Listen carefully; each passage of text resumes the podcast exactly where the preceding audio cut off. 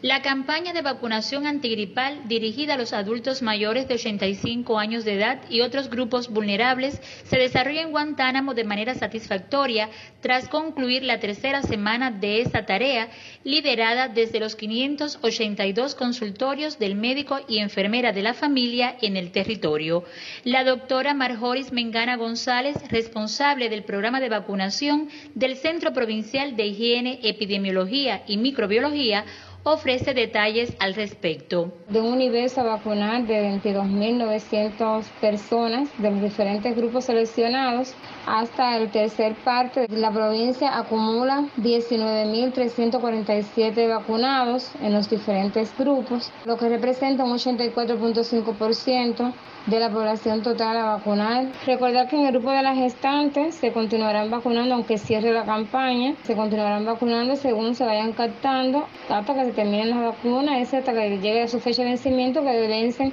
el próximo año. Unos 19.300 adultos mayores en Guantánamo y otros grupos vulnerables recibieron el inmunógeno antigripal, lo cual representa el 84,5% del universo a vacunar hasta mediados del presente mes.